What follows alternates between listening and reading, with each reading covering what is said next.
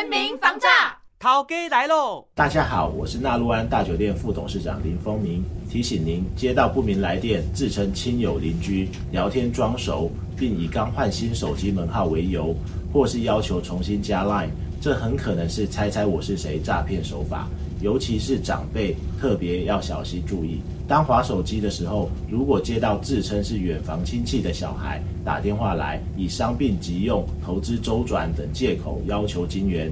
因为从电话中一时难以辨别的状况，千万别急着把钱汇给对方。最好的处理方法是先挂掉电话，以各种方式找到本人求证或询问其他亲友，也可以拨打一六五反诈骗咨询专线求助。